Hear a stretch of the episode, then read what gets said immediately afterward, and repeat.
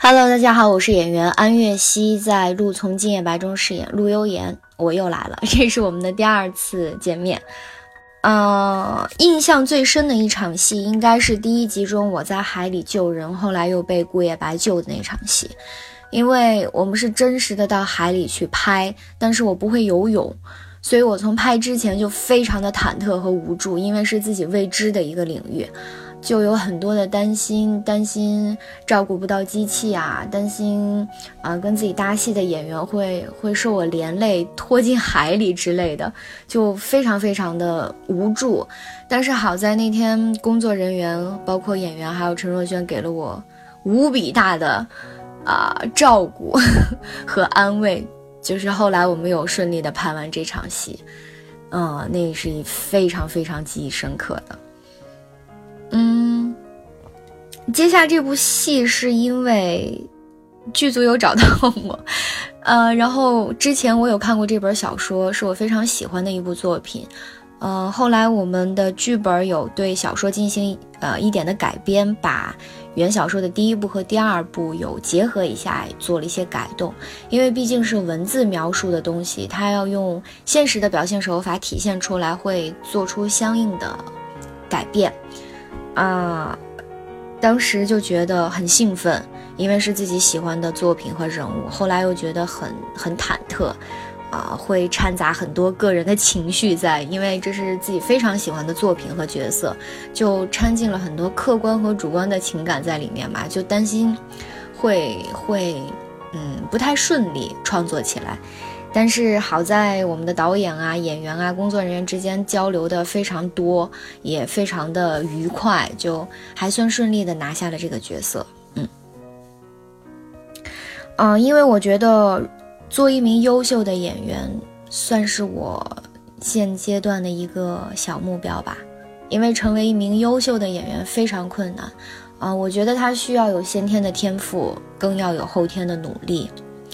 嗯，而且心中一定要有那个高标准、高要求的那杆秤，坚持着自己的一个原则，这样才能对得起啊！还不要受一些花花绿绿啊、浮华的东西一些干扰，因为这样才能对得起演员这个很无私的奉献的职业。嗯，我觉得。那今天呢，和大家分享的内容是丁玲写给胡也平。关于思念的滋味，爱人，先说这时候是十一点半，夜里，大的雷电已经响了四十分钟，是你走后的第二次了。雨的声音也庞杂，然而却只更显出了夜的死寂。一切的声音都消失了，唯有那原指的狂吼的雷雨，或者怕人的闪电。在人间来示威，我是不能睡去的，但也并不怎么样，便因这而更感到寂寞和难过。这是因为，在吃晚饭前，曾接到一封甜蜜的信，是从青岛寄来的。大约，你总可猜到，这是谁才有这荣幸吧？不能睡。一半为的雷电太大了，即便睡下去也不会睡着，或更会无聊起来；一半也是为的，人有点兴奋，愿意同我爱说点话。在这样的静寂的雨夜里，或者紧张的雷雨的合奏，来细细的，像我爱就在眼前一样的说一点话，不是更有趣味吗？这趣味，当然还是我爱所说的。趣味的孤独，电灯也灭了，纵使再能燃，我也不能开。于是我又想了一个老法子，用猪油和水点了一盏小灯。这使我想起五年前在通风公寓的一夜来，灯光微小的很，仅仅只能照在纸上，又时时为水爆炸起来。你可以从这纸上看出许多小优点。